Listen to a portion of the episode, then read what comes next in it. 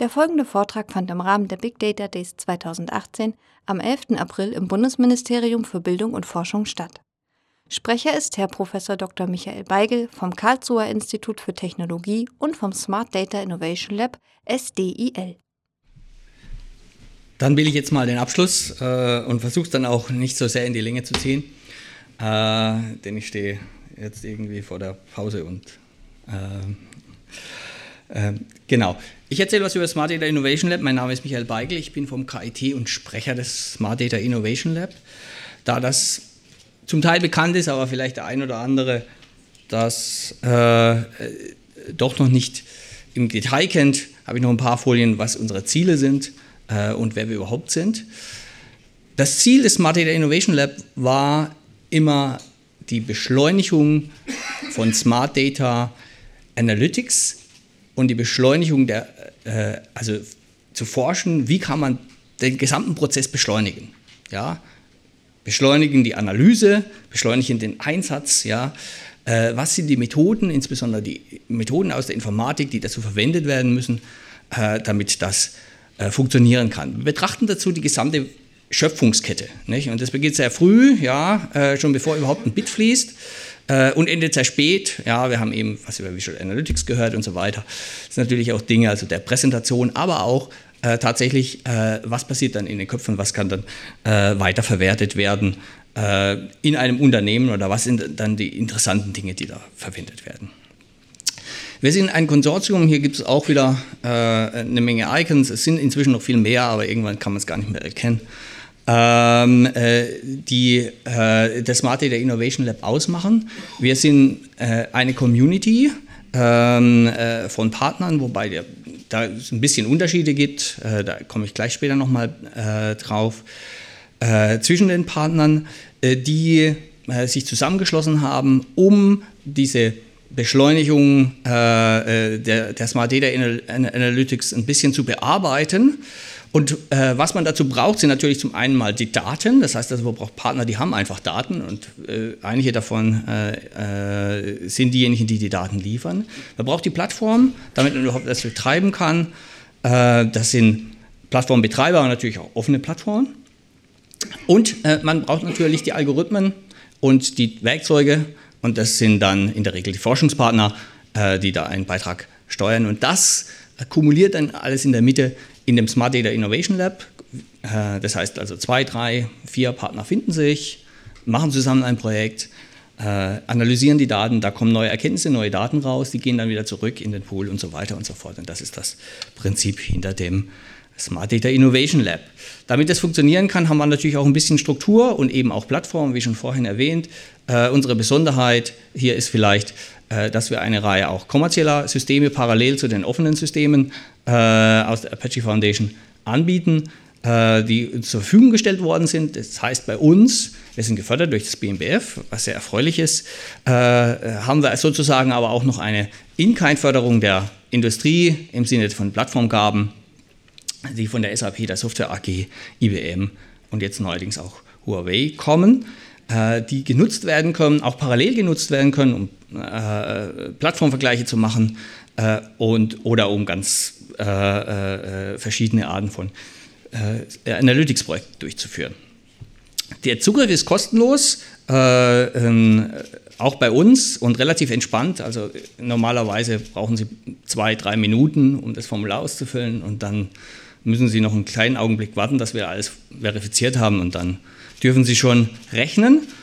Ähm, wir haben äh, jenseits dessen auch noch die Smart Data Innovation Communities, in denen Sie sich, wenn Sie möchten, als äh, Partner dann auch austauschen können.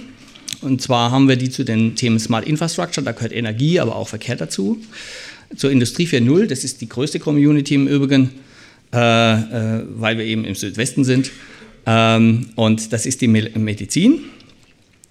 Äh, und äh, da findet eine Menge Austausch statt. Da wird diskutiert, was sind die realen Daten, was sind die realen Probleme. Da gibt es Erkenntnisaustausch, da wird auch wieder Dinge, werden auch wieder Erkenntnisse zurückgespielt, äh, die dann auch von anderen genutzt werden können. Wir haben darum, und das ist sehr wichtig, aber noch etwas weiteres, nämlich ein Rahmenwerk. Und das ja, Rahmenwerk geht ein bisschen über die Informatik raus. Wir haben tatsächlich auch Juristen äh, bei uns an Bord, ja, äh, die das bearbeiten. Wir haben Spezialisten für Sicherheit, ähm, die absichern, dass das, was wir hier tun, auch legal ist, ja, was äh, nicht ganz so einfach ist, ja.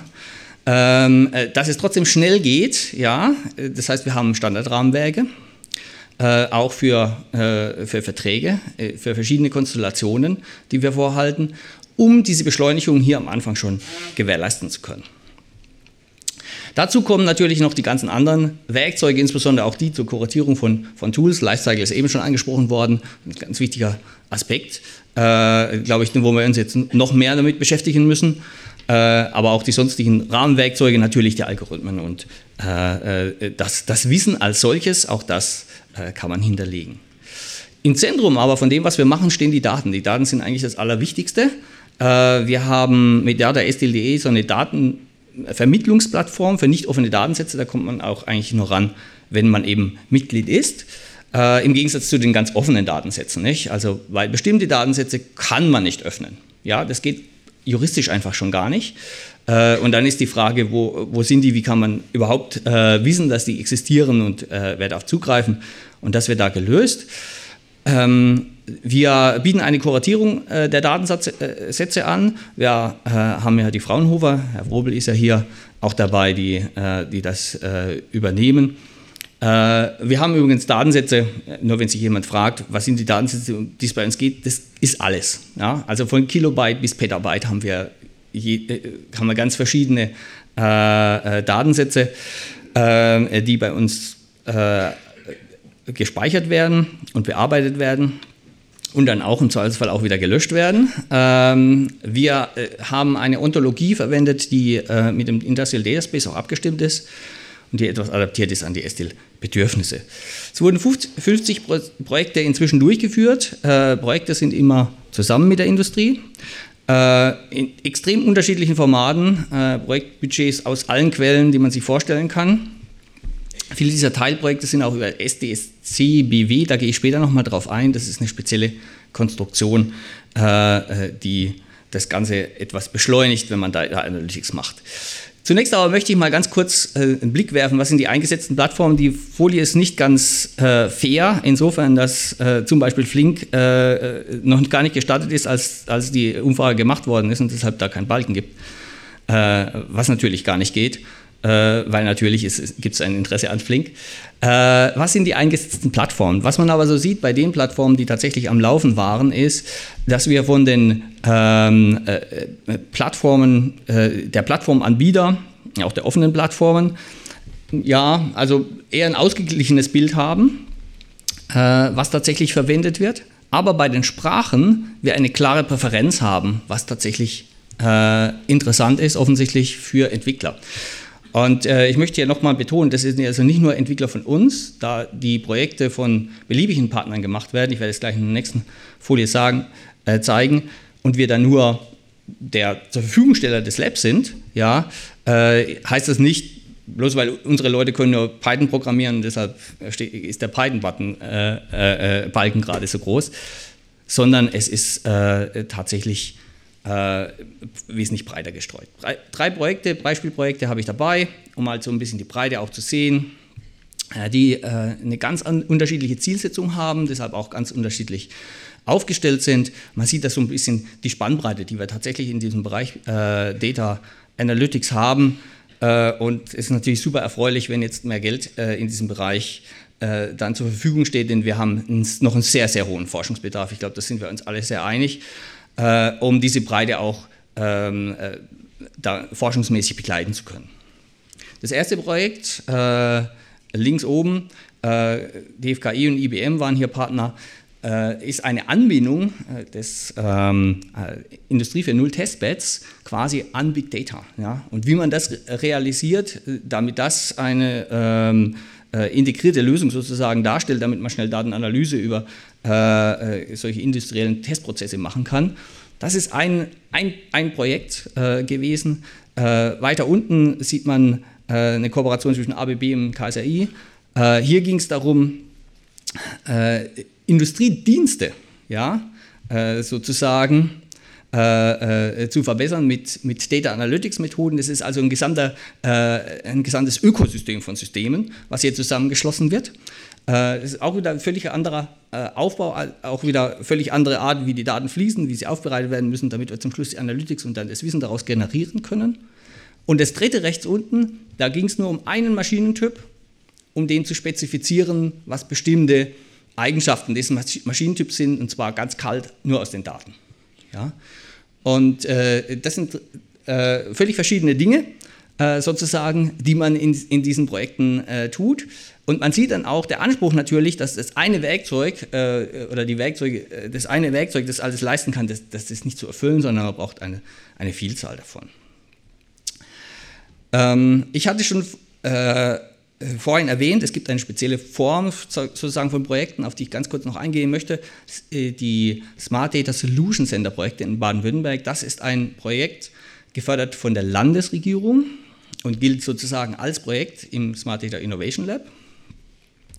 Und äh, innerhalb dieses Projektes führen wir Einmonatsprojekte durch. Das heißt, wir machen Analytics in einem Monat äh, für äh, die äh, Mittelständler, die da äh, sozusagen antragsberechtigt sind äh, und diese Leistung abrufen dürfen, auf Basis vorhandener Daten. Was sehr interessant ist, weil wir bekommen dann eine sehr große Varianz von Daten und äh, die, das, das, hilft uns auch zu verstehen, wie die Werkzeuge, die wir da entwickeln, gestaltet dann sein müssen.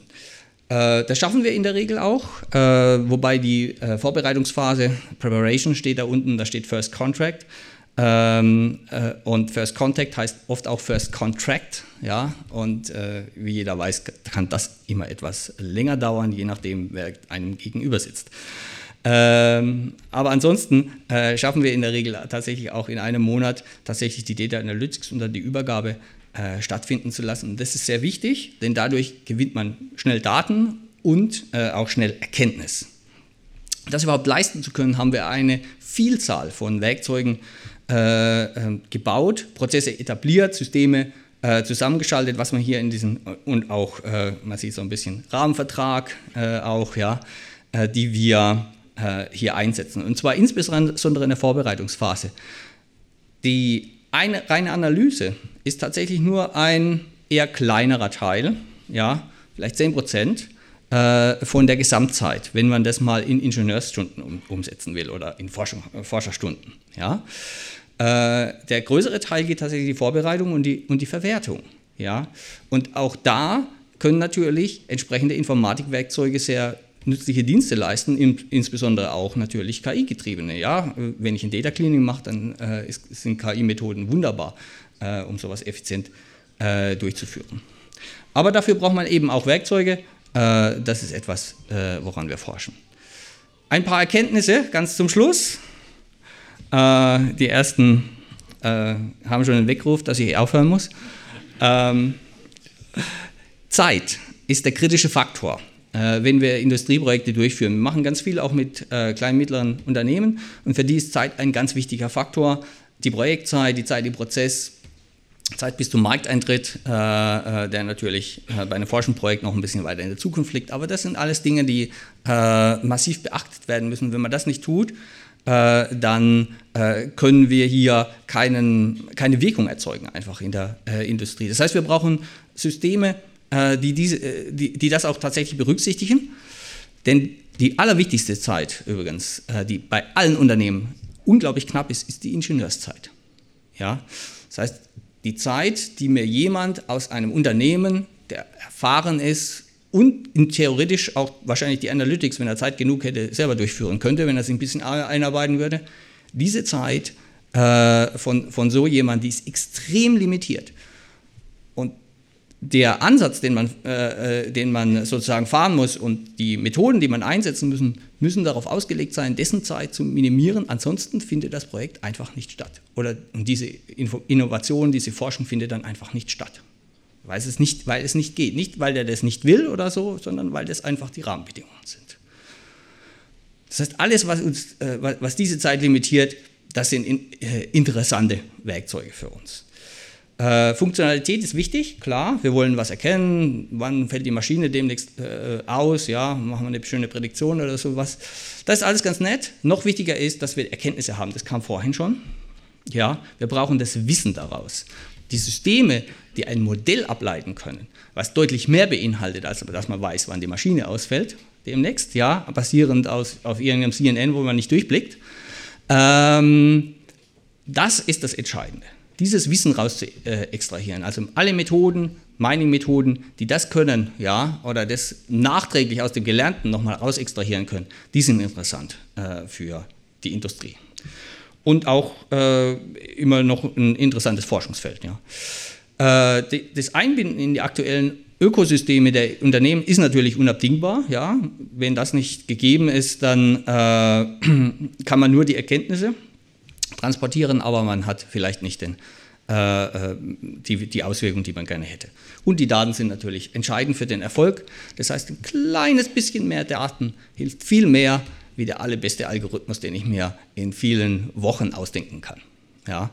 Äh, das ist eine, zum Teil widere Erkenntnis, ja, äh, weil die Daten müssen einfach auch da sein, ja, aber die müssen wir unbedingt beherzigen. Insofern ist es ganz wichtig, dass das Daten irgendwie, hoffe ich doch, im BMBF äh, äh, auch, auch zentral bleibt, auch wenn die Ausschreibungen jetzt mehr in Richtung künstlicher Intelligenz gehen.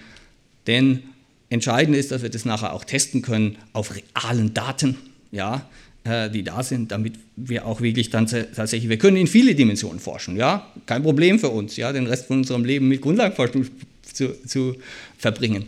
Aber wenn wir auch den Impact erzeugen wollen, dann brauchen wir das. Genau.